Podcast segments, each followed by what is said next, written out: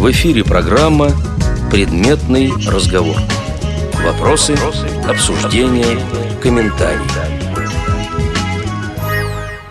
Здравствуйте, уважаемые радиослушатели. У микрофона автор и ведущая программы «Предметный разговор» Ирина Зарубина. А в гостях у меня сегодня Маргарита Мельникова из Екатеринбурга. Здравствуйте, уважаемая Ирина, уважаемые радиослушатели.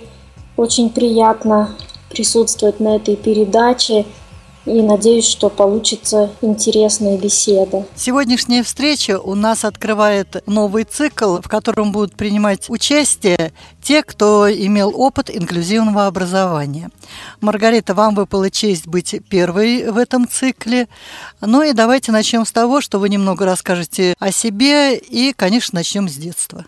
Прежде всего, мне очень приятно, что мне выпала такая честь. Я, честно говоря, еще никогда для радиопередач не записывалась. В прямые эфиры я, конечно, звонила, общалась с ведущими, но это было чисто эпизодически, высказать свое мнение, там 5-10 минут поговорить и все. А так я никогда не записывалась. Поэтому, если будут какие-то накладки, если буду волноваться, то сразу приношу извинения. Такая неопытность. Если рассказывать о своем детстве, ну что, не зрячая с рождения. Вы в семье одна? Да, я в семье одна. И вот как ваши родители пришли к мысли, что вы пойдете в обычную школу? Почему они, как многие, не отдали вас э, в специализированную? Тут была проблема в том, что родители, во-первых, очень многого не знали. Дело в том, что родилась-то я в городе Орске Оренбургской области – Город и не маленький, но и не особо большой, 240 тысяч жителей. От областного центра, то бишь от Оренбурга, 270 километров. Информации тогда было мало. Сами представьте себе начало 90-х, там 92-й, 93-й и так далее. Родилась я в 86-м. Информации было мало, литературы было мало. Я помню, у них была такая одна книжка «Как воспитать слепого ребенка». Уж не знаю, кто автор. Потрепанная тоненькая книжица в картонной обложке. Но они ее читали, видимо, хотели знать побольше, но про образование, про интернаты там, наверное, ничего не было сказано. И никто не подсказал? Никто не подсказал. Они не общались вот с семьями с теми, у кого тоже незрячие детки. И я очень долго не общалась с такими людьми. Но органы образования имели информацию, они должны были вас проинформировать? Ну нет, ничего такого не было. То есть, когда мы ездили по больницам, когда мне пытались вернуть зрение всяческими способами, моим родителям рассказывали о том, что вот есть такая система Брайль, что вот э, незрячие могут читать самостоятельно – но дальше этих слов не пошло. Потом родители узнали, что в Самаре есть интернат, самый ближайший к нам, к. Но отдавать туда не стали, так как ребенком я была слабеньким, болезненным, постоянно вот какое-то плохое самочувствие – постоянная боязливость, страх, скованность, неумение общаться. То есть в садик я не ходила, дворовых друзей не было, но вот как-то так не сложилось, воспитывали родители, бабушки, поэтому со сверстниками я общаться не умела абсолютно. И боялись отдавать, и далеко знали, что я там не выживу, не проживу. В общем, другого выхода не было по их разумению, кроме как отдать в обычную школу. Выяснилось намного позже, что, оказывается, и в Оренбурге есть такой интернат. А как вот с таким практически нулевым опытом общения пришла в первый класс? Ведь э, сразу так много детей, обычных, зрячих детей, которые, скорее всего, и слепого ребенка впервые в жизни увидели. И учителя, скорее всего, не знали, как обучать такую девочку. Да, это все так. Правда, пришла я не в первый класс, а сразу во второй. Причем мне уже 8 лет было. И благодаря бабушкам, естественно, родителям, я довольно много знала и считать, понятное дело, умела. И даже примеры там такие двузначные могла решить. Типа 63 плюс 99. Все это я как-то соображала, понимала, и меня даже взяли бы в третий класс. То есть это не мои слова, мне так сказал директор, что ребенок вот сообразительный, взяли бы в третий класс, но там было очень много народа, тогда 39 человек. Поэтому решили во второй, где на тот момент было 24, что ли, где-то так. И, конечно же, видели дети незрячего впервые – в чем мне повезло? Во-первых, школа была маленькая. Не частная никакая, естественно, в то время не было даже ничего близко к этому.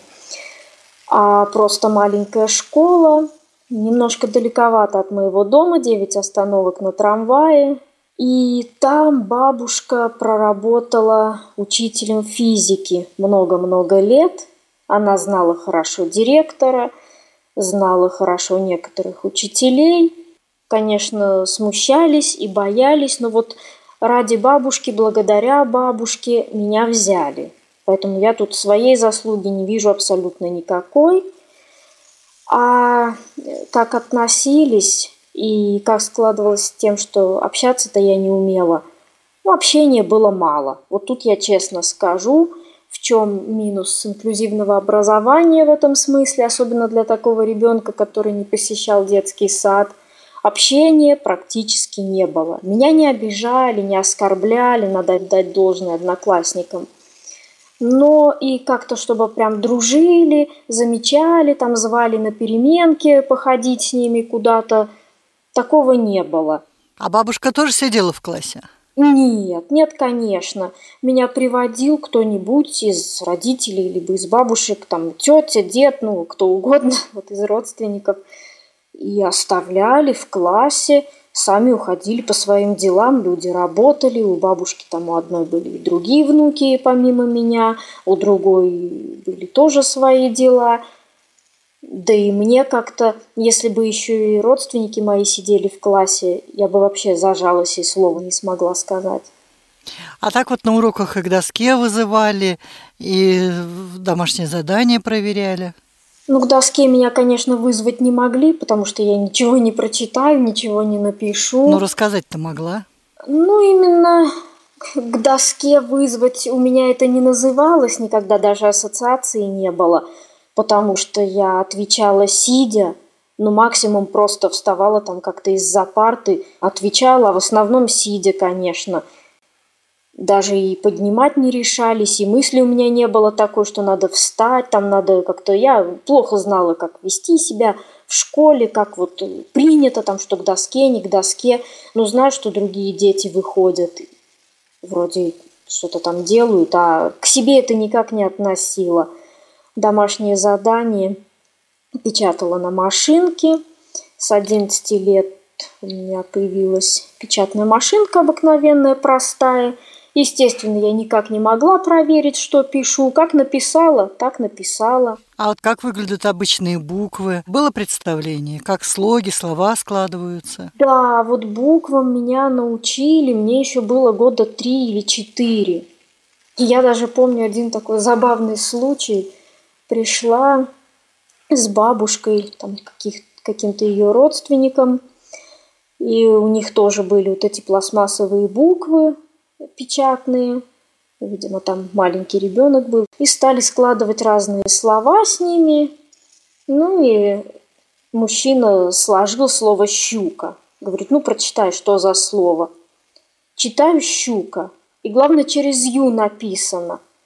И говорю, дядя Володя, а что же вы через «ю»? Она через «у» пишется так удивились, ну надо же, какая умница, там в 4 или в 5 лет уже знает, как что пишется, чущу вот это пиши с буквой У и так далее. Ну хорошо, идут годы, начинается школьная юность. И вот, ну, хоть в это время началось какое-то более плотное общение со сверстниками? Да я бы не сказала. У меня плотное общение началось не там, со времен школы или института, а со времен появления интернета. Но к этому периоду мы перейдем чуть позже. Ну а сейчас на недолго опять заглянем в школу. Ну вот идет обучение, подходит время принятия решения, что делать после окончания школы. И вот как пришло понимание того, что надо получать профессиональное образование И по какому принципу был выбран институт, факультет, будущая специальность? Ну, во-первых, про высшее образование мы стали задумываться не в конце обучения моего в школе, а гораздо раньше. С 13 лет я мечтала работать психологом. Ну, понятно, я слово такое психолог, наверное, еще и не знала, но знала, что люди могут звонить по телефону, и ты им оказываешь помощь. Потом я узнала вскоре, что это телефон доверия называется, потом уже и слово психолог, психология – тоже узнала. А как выбрать, куда поступать? Да выбора особо не было. Бабушка говорила, что неплохо бы мне на литературный факультет поступить, потому что там и стихи я писала, и сочинения мне удавались хорошо, изложения, то есть с этим был порядок. Но дальше слов опять же не пошло, потому что, ну хорошо, подумали мы как-то все на семейном совете – ну, поступлю я на литфак, ну, отучусь я. А дальше что? Стихами не заработаешь, сочинениями не заработаешь. Куда дальше непонятно. Потом думала я еще какое-то короткое время про иньяс. Но тогда вообще было ничего не понятно – Опять же, возвращаюсь к тому, что общения с незрячими людьми не было никакого абсолютно до 22, наверное, до 21 года. Как училась бы я про синтезаторы речи только в 2004 году узнала. Как учить иностранный на слух – непонятно. Поэтому осталась только психология. Но с Брайлем уже тогда была знакома, да? С Брайлем я уже тогда была знакома, но, откровенно говоря, никому не в обиду, я его не взлюбила сразу. Ну, потому что поздно выучила. Да, поздно выучила, очень быстро уставали руки. Читать еще как-то, как-то потихонечку, медленно удавалось, и то спотыкалась постоянно. Я очень плохо понимаю восприятие через пальцы. Для меня это не воспринимается, все мимо мозгов протекает. Но все надо делать вовремя, сенситивный период пропустила. Ну да, видимо, да. Ну хорошо. А, а как э, пришло понимание того, что вот я стану психологом? Мне нравилось помогать, мне просто нравилось людей слушать. Я задумывалась с очень раннего возраста о многих проблемах, такие как там зависимость, фанатизм, всякая религиозность, приверженность культам. Понятно, тогда я это другими словами у себя в голове называла, это я сейчас так говорю. Вот, задумывалась о смысле жизни, какие-то философские стихи уже писала. То есть для меня это было вполне естественно. Ну и вот пришла в приемную комиссию. Сразу приняли или испугались? Как мы будем учить незрячего студента? Там немножко было по другому принципу. Я сдавала там какие-то дополнительные, не помню уж как они назывались, что-то между ЕГЭ и вступительными в ВУЗ. В школе я сдавала ЕГЭ 5 экзаменов, и еще что-то вот до ЕГЭ тоже были. В общем, я насчитала, тогда было 13 экзаменов. Ну и по результатам меня приняли на очное обучение, на бюджет, то есть я получала стипендию – а какой это год был? 2004. Но ведь тогда ЕГЭ незрячие сдавали крайне редко. Не было страха, как подготовлюсь, как буду сдавать. Это сейчас э, незрячие сдающие ЕГЭ – вещь обыденная, а тогда это была экзотика. Вы понимаете, у меня страха быть не могло по той простой причине, что я не знала, как сдают другие. Я была от этого от всего оторвана. То есть одноклассники сдают ЕГЭ, я сдаю ЕГЭ, и никаких сомнений не было? Даже дело не в этом. Я не думала там, что сдают одноклассники, что они не сдают. Мне было дело тогда, по-моему, только до себя. Я знала, что я готовлюсь, что родители много вложили усилий в то, чтобы мне вот это все начитывать на диктофон, надиктовывать. Я вложила много времени именно в саму подготовку, в зубрежку и так далее – я училась на пятерке, окончила с золотой медалью.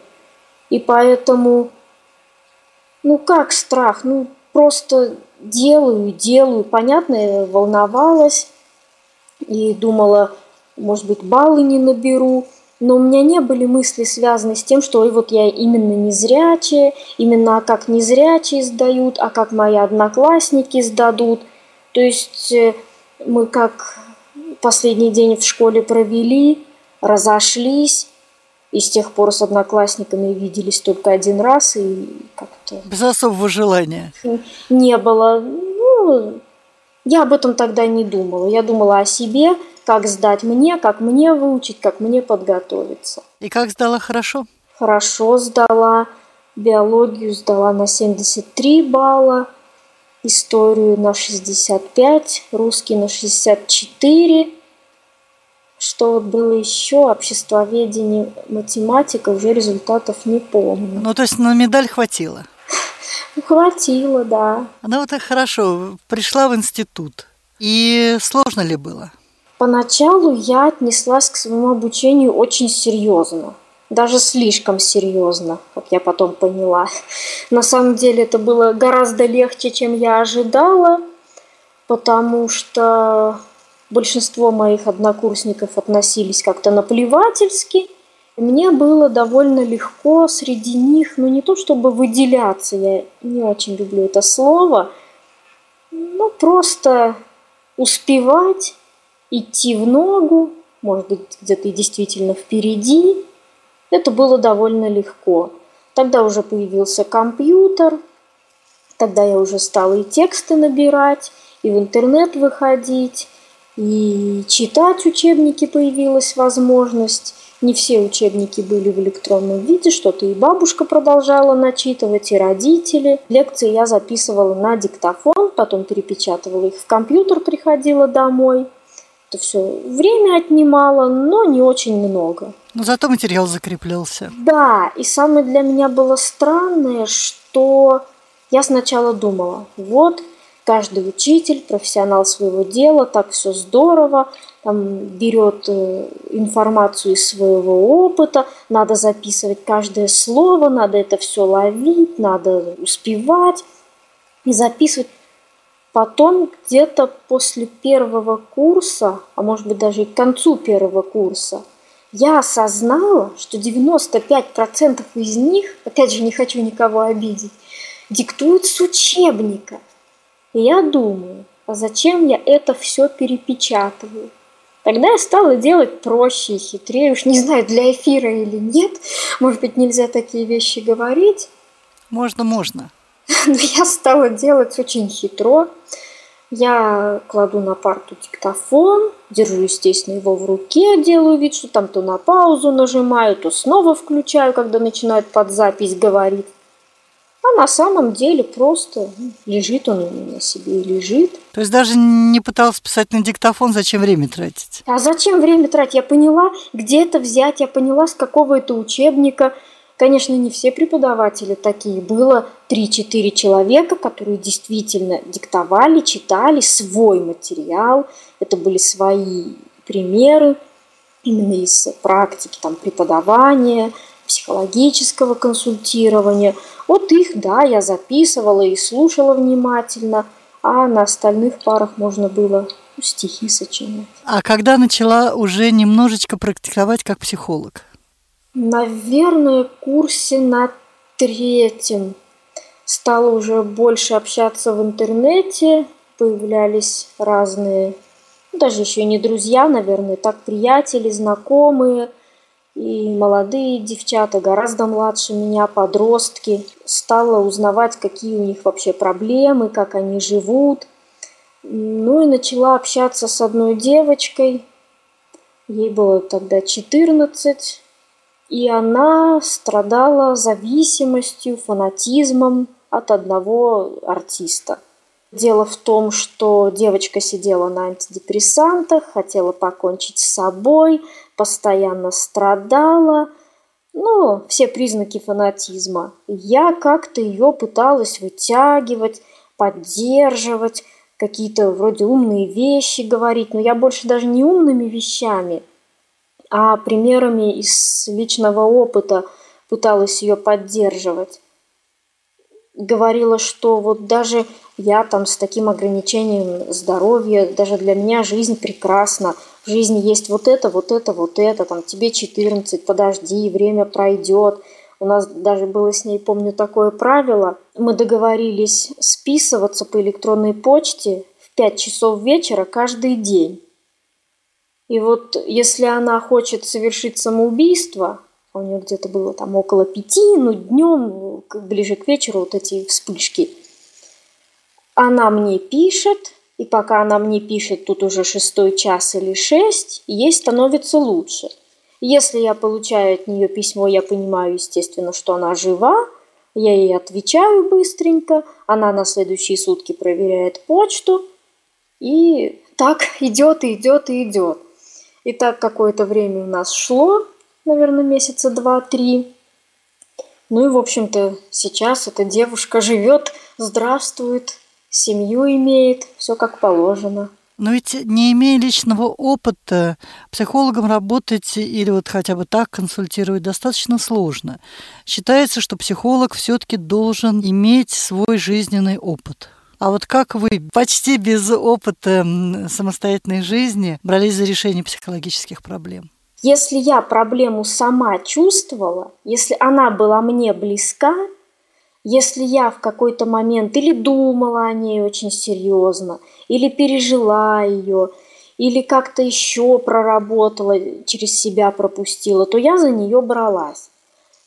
А если это было что-то для меня далекое и незнакомое, там, развод или с бизнесменами какими-то работать, там, успех и деньги или кризис среднего возраста – то за это я и не бралась. Ну вот я, может быть, сейчас поверну немножечко под углом, который вам, возможно, будет не совсем приятен. Давайте. А вы в то время, по-моему, именно в то время начали публиковать статьи о жизни незрячих, о воспитании незрячих детей. Именно в тот период я с вами познакомилась. И вот э, у меня к тому, что вы публиковали, не только у меня, у многих, было много вопросов и непринятия того, что вы писали. Чем был вызван интерес к этой теме?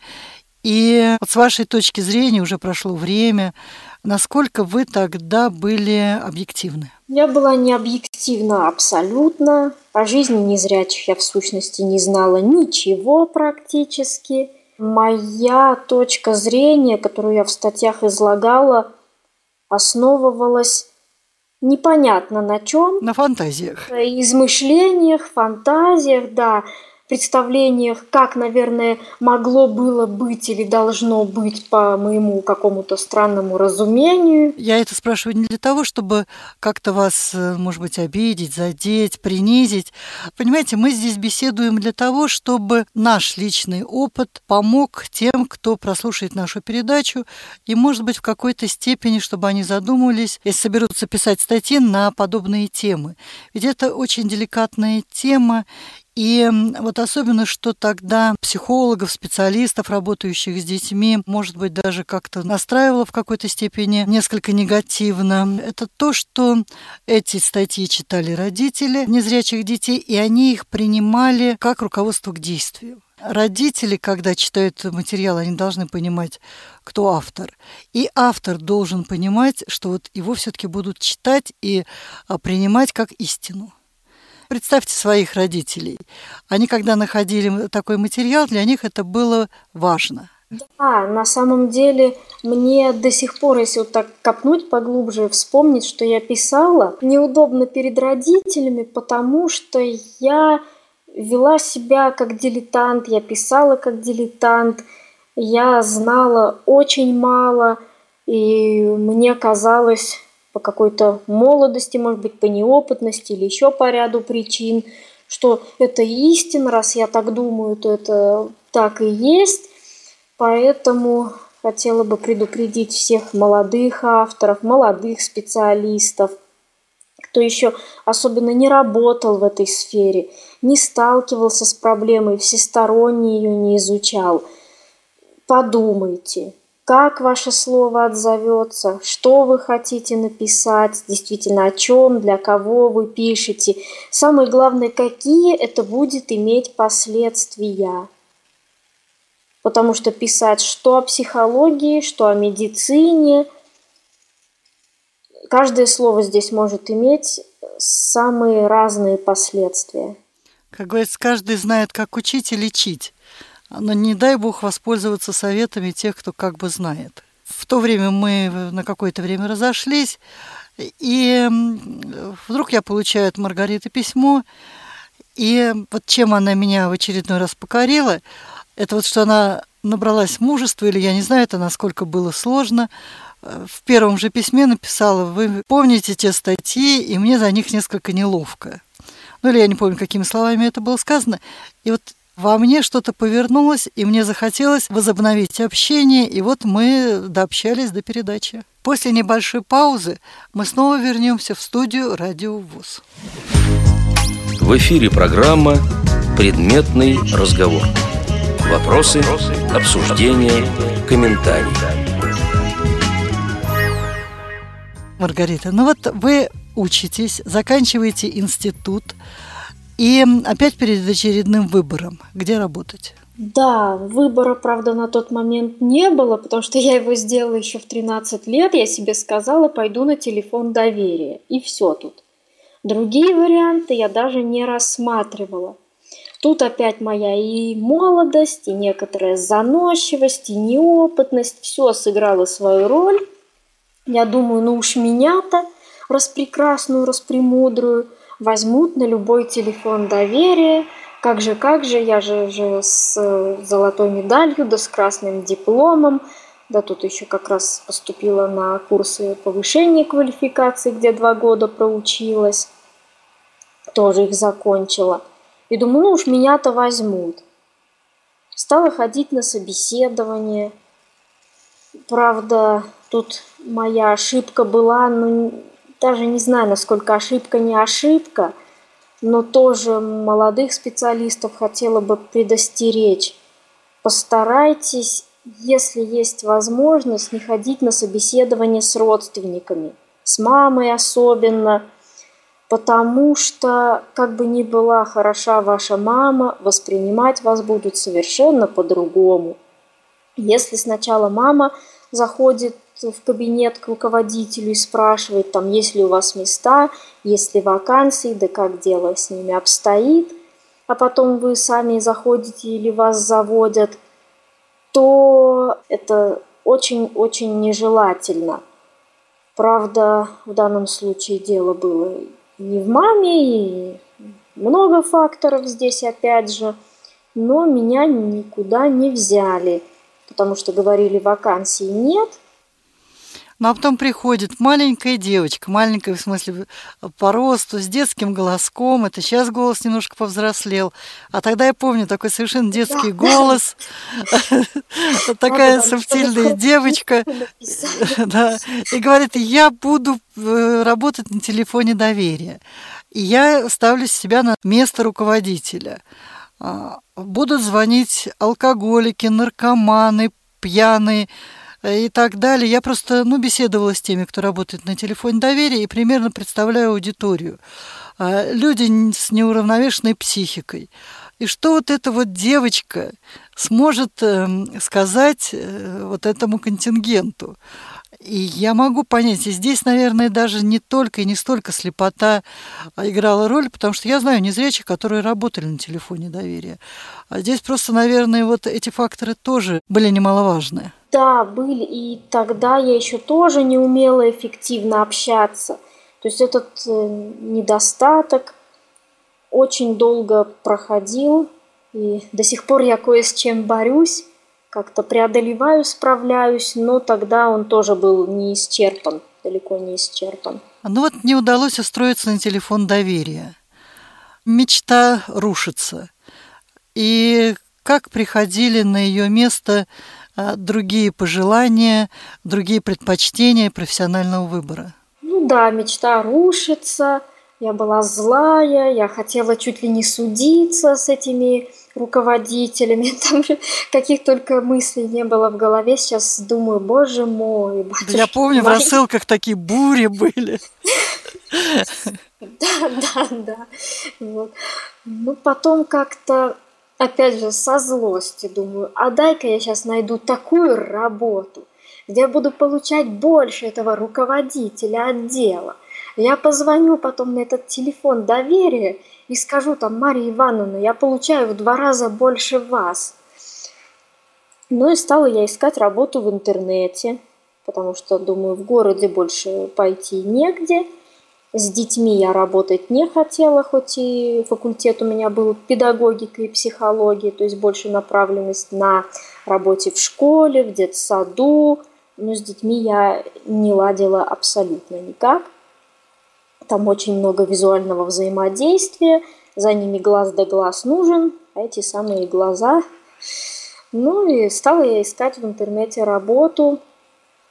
Нашла, работала на московскую фирму, но я, собственно говоря, всегда работаю на московские компании, как-то у меня так складывается.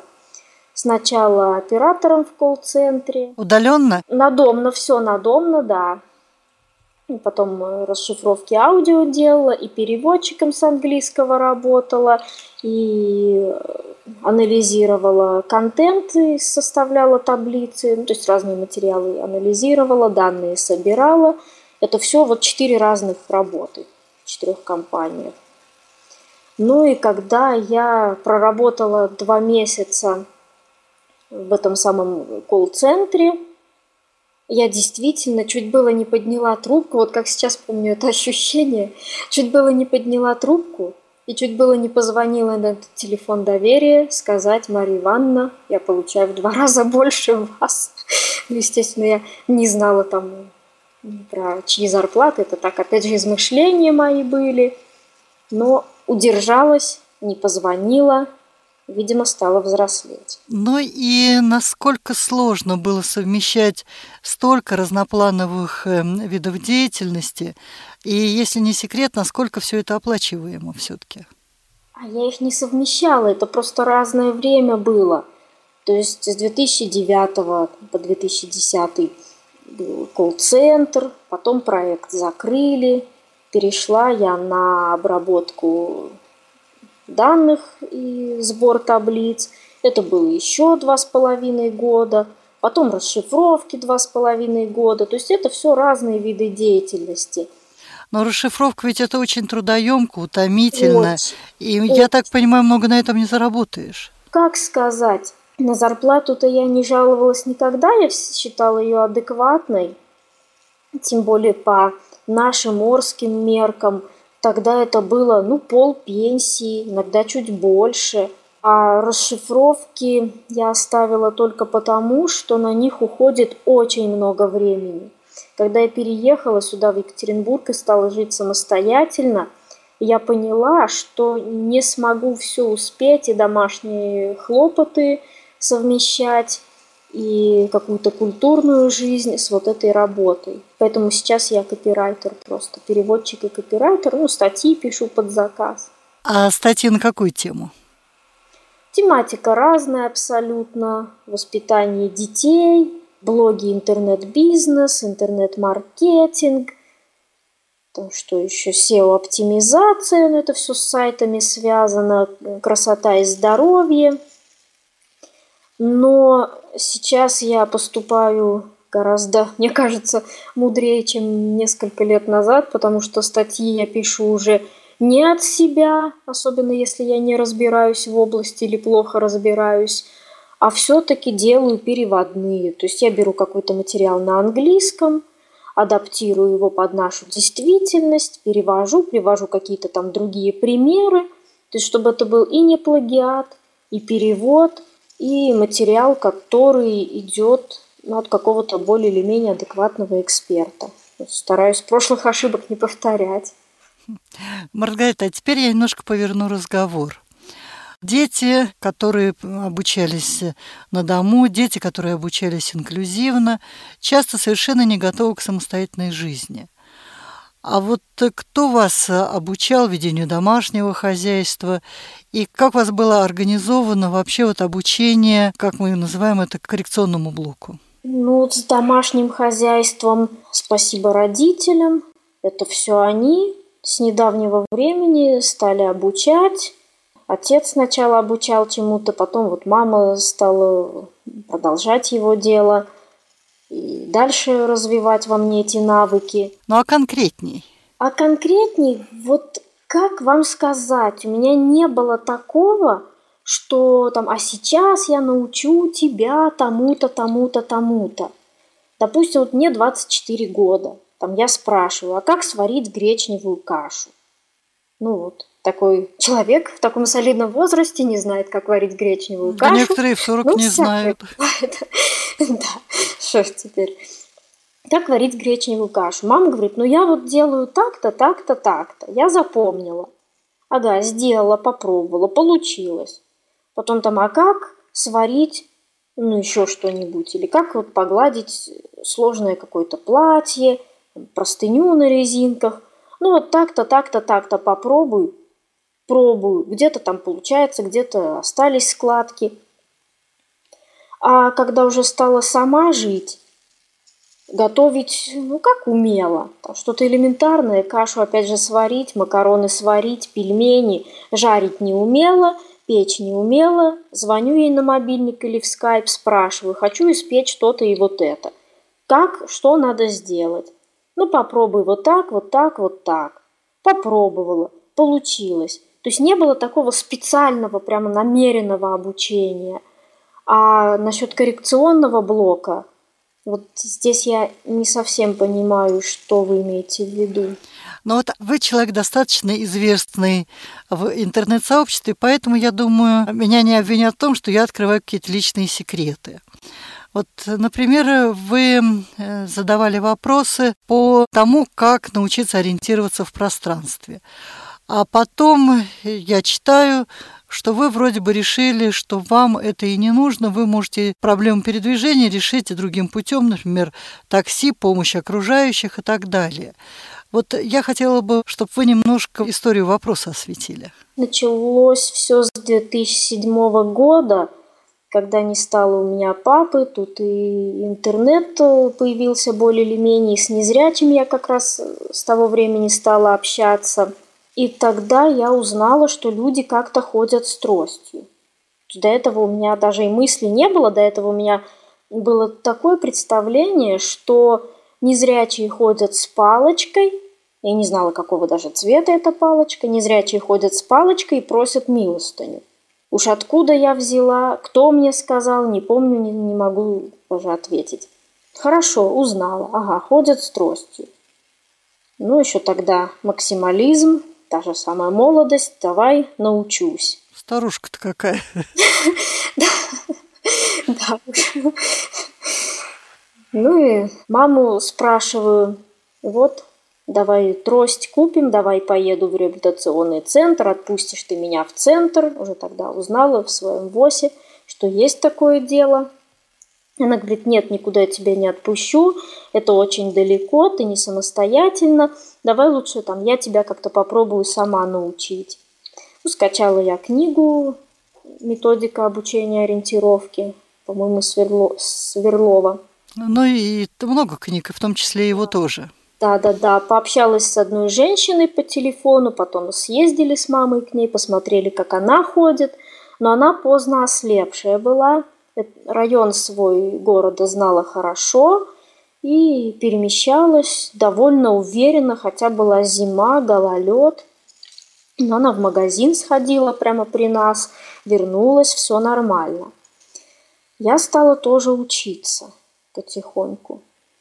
Мама мне описывала маршрут, вот там слева то-то, справа то-то, какие-то ориентиры для меня определяла – я это все записывала потом себе в блокнот на компьютере. Но выявилось несколько серьезных проблем. Во-первых, я эти маршруты очень плохо запоминала. Так маршрут до института от дома, где там идти пешком 15-20 минут, правда 6 дорог и 2 колодца открытых, я запоминала два с половиной месяца.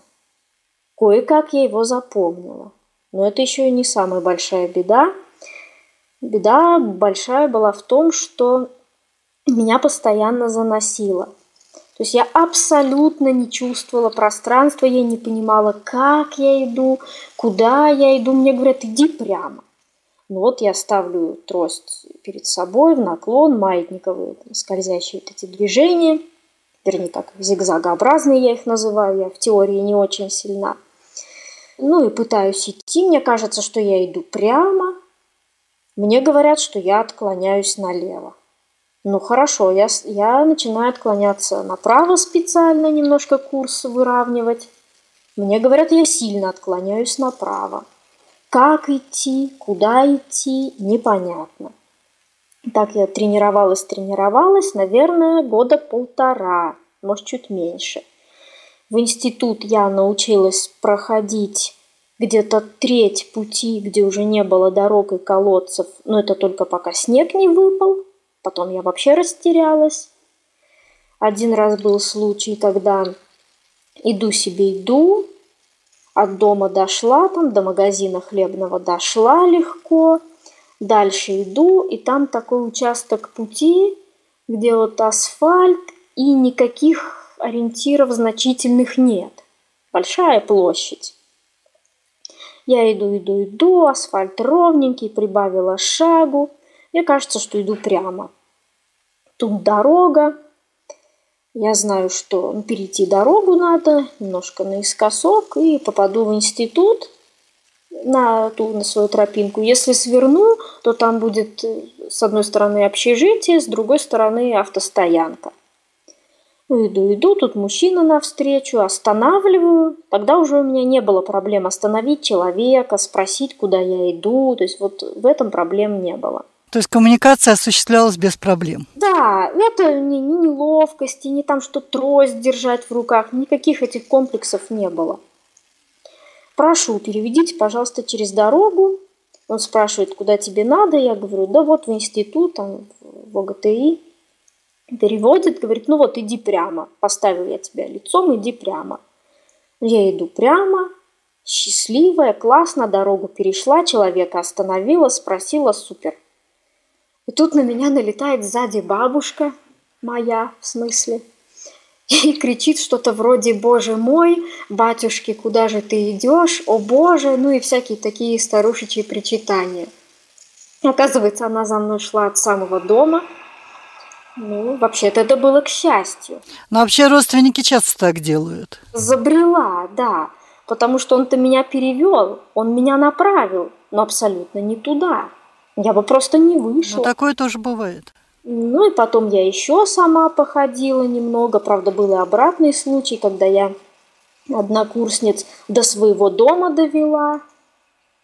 Я говорю, я знаю, куда надо идти, они у меня еще не были. Ну, я их довела с тростью, просто шли рядом, а я впереди. Но потом я поняла, что эффективно сама ходить все-таки не смогу из-за огромных эмоциональных затрат, огромных энергозатрат, вот этой проблемы с, как я их называю, заносами.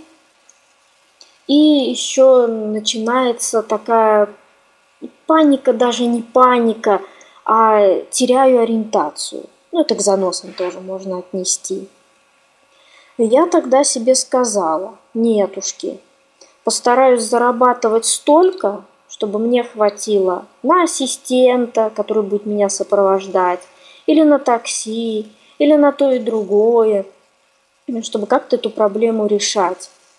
И сейчас вот я живу в городе одна, родственники у меня далеко, я пользуюсь услугами, успешно пользуюсь и такси, и ассистента – абсолютно не чувствую себя при этом как-то закомплексованной или чего-то не умеющей. Я считаю, это мой осознанный выбор. Мне так проще, мне так легче. Наверное, я комфортистка от слова комфорт. Не люблю тратить лишние нервы. Но это тоже выбор, и каждый живет как ему удобней. Мой выбор, я очень много слышу истории о том, как люди и заходят не туда, и пачкаются, и падают, и ломают руки, ноги. Понятно, там и их неосторожность, и неосмотрительность, то есть много факторов. Но вот я предпочитаю жить спокойно и перемещаться с кем-нибудь, зато я не опаздываю и всегда чистая там одежда, обувь и так далее. Но зато степень свободы ограничена. Да вы знаете, ну как опять же степень свободы. Ну а в чем свобода? Мне надо поехать в гости. Вот меня позвали в гости. Я вызвала такси. Я уже там через час или полтора у друзей. Мне надо в какой-то магазин. Я знаю, что одной мне в магазине делать нечего. Потому что здание большое, там где-то самообслуживание, где-то что. Значит, надо позвонить ассистенту или какому-то еще волонтеру, которому тоже можно приплатить немножко. Ну, позвонить и пойти. В конце концов, мне же не срочно надо. Если мне срочно надо, то тоже опять все проблемы решаются звоню и иду. А как вы оказались в Екатеринбурге? Я очень хотела самостоятельности. Мне показалось, что уже пора, что уже точно пора. Я подумала так, наверное, я справлюсь. Ну и на семейном совете из нас двоих, меня и мамы, думали, решали, в какой бы город мне поехать. В Екатеринбурге я три года назад была, Маме город визуально понравился, мне понравилось то, что она описывает. У меня тут друзей достаточно много, вот, в том числе незрячих и в основном незрячих. И я решила, а почему бы нет? А маме не страшно было отпускать единственную дочь так далеко. И ведь, с одной стороны, дочь неизвестно, как устроится, а с другой стороны, ведь она тоже не молодеет, и ее ждет одинокая старость. Ну, страшно, конечно. Мне с мамой очень повезло. Я часто ей говорю, что она у меня самая лучшая, потому что она сумела побороть свой страх и отпустить меня, дать мне вот эту свободу, дать свободу выбора и свободу строить свою жизнь. Ну а я как-то постараюсь и сейчас стараюсь, чем могу ей помогать. Конечно, при первой необходимости, по первому зову и даже без зова я приеду, помогу, сделаю все, что нужно. То есть я ее не бросила ни в коем случае. Маргарита, вот я вас сейчас поймаю на фразе. Вы сказали, что вот я переехала, и в основном я общаюсь с незрячими. А вот смысл инклюзивного образования, если человек приходит опять-таки в мир незрячих – может быть, проще и учиться в интернате, и не создавать себе каких-то дополнительных проблем? Но здесь все очень неоднозначно. Я, наверное, буду осторожной в своих высказываниях, потому что, да, пусть я общаюсь сейчас в основном с незрячими, это где-то 70%, может быть 75%, но я общаюсь и со зрячими. И сейчас мне кажется, что если родители хотят научить незрячего ребенка общаться в зрячей среде, то инклюзивное образование – это как один из вариантов. Да, один из. Но решение должно быть комплексным. То есть одно лишь обучение в массовой школе, как я на своем опыте убедилась – не научит общаться со зрячими сверстниками. А что еще нужно? Мне кажется, нужно на ранних этапах стараться вводить ребенка в зрячие коллективы, в маленькие, очень маленькие коллективы из двух буквально человек. Может быть, пусть незрячий ребенок играет со зрячим, который чуть постарше – ну, опять же, может быть, пусть он играет с ребенком, у которого какая-то другая инвалидность, у которого третья группа по зрению. Может быть, пусть взаимодействует в инклюзивной группе раннего развития, где и родители более приспособлены к тому, что есть здесь разные детки. И вообще вот что мне пришло в голову. Так как я училась, может быть, я в чем-то не права, но это не инклюзивное образование. Это просто незрячий ребенок учится в массовой школе. Но извините меня, это не инклюзивное образование. потому что преподаватели, понятное дело, не владели специальными навыками, не делалось ничего специального для того, чтобы интегрировать незрячего ребенка в обычный класс, не делалось ничего для того, чтобы обычный класс принял незрячего ребенка, то есть никаких там бесед, классных часов, взаимодействий с родителями, групповых занятий. Но это не инклюзивное образование. Я с вами абсолютно согласна. Это было просто ребенок пришел в школу и сидит в школе. Сидит в этом классе, а проходит программу, ребенок сам по себе, а класс сам по себе. И для того, чтобы инклюзивное образование было качественное, его надо грамотно организовывать, надо создавать условия и так далее. Но на эту тему мы а, более подробно поговорим в специальной передаче, которая будет проходить в рамках программы «Мои университеты». Маргарита, у вас чуть ли не каждый год какие-то новые увлечения, новые проекты.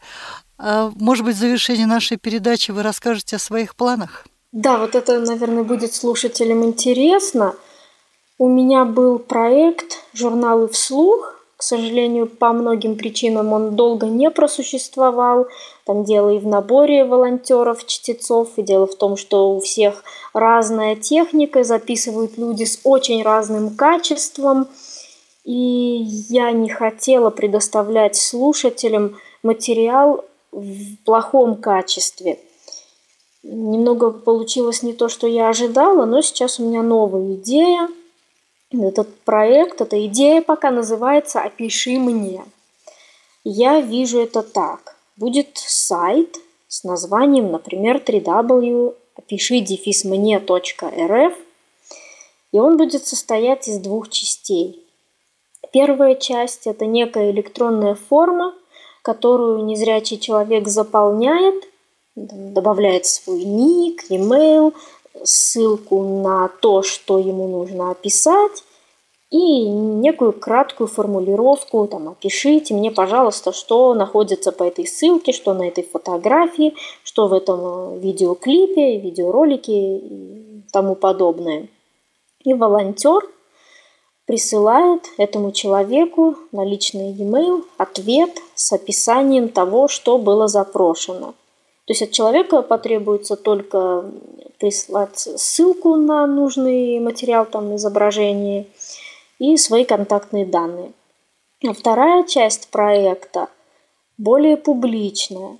Волонтеры будут заполнять сайт контентом, а именно описаниями достопримечательностей, знаменитостей, каких-то интересных, может быть, смешных, необычных, абстрактных изображений космоса, природы, пейзажей и так далее, животных. То есть это может быть все, что угодно, техника, машины, абсолютно все, что угодно.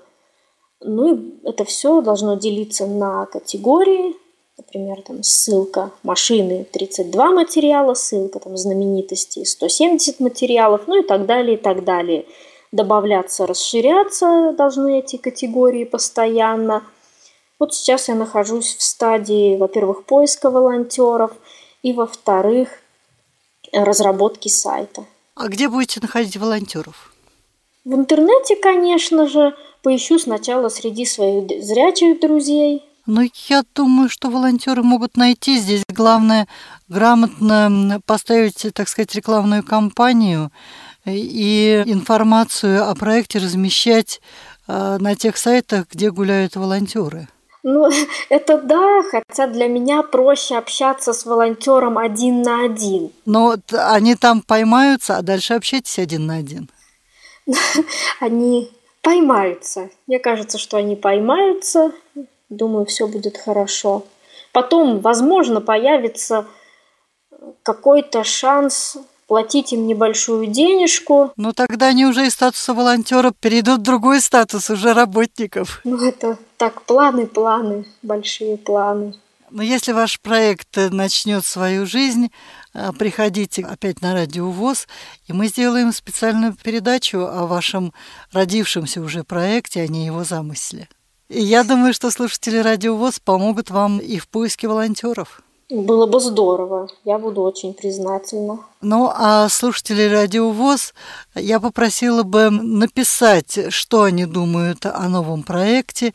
И если у вас появились какие-то мысли, вопросы в ходе сегодняшней передачи, присылайте вопросы, замечания, предложения на адрес Радио ВОЗ или на мой личный адрес inzarsobaka.mail.ru inzarsobaka.mail.ru ну а если будут эм, вопросы лично к Маргарите, я, конечно, ей их перешлю. Наша первая встреча с Маргаритой Мельниковой подходит к завершению. Я думаю, Маргарита будет э, частым гостем э, на радио ВОЗ э, не только как звонящие в прямые эфиры, но и активным участником многих программ, многих передач. Большое вам спасибо, Маргарита, за то, что вы нашли время для записи этой передачи. Ну а сегодня до свидания. Спасибо огромное. Спасибо, Ирина, за то, что пригласили. И спасибо слушателям за то, что нашли терпение и время это все послушать. В эфире была программа «Предметный разговор». Сегодня у меня в гостях была Маргарита Мельникова из Екатеринбурга. Передачу подготовила и провела Ирина Зарубина, звукорежиссер Иван Черенев.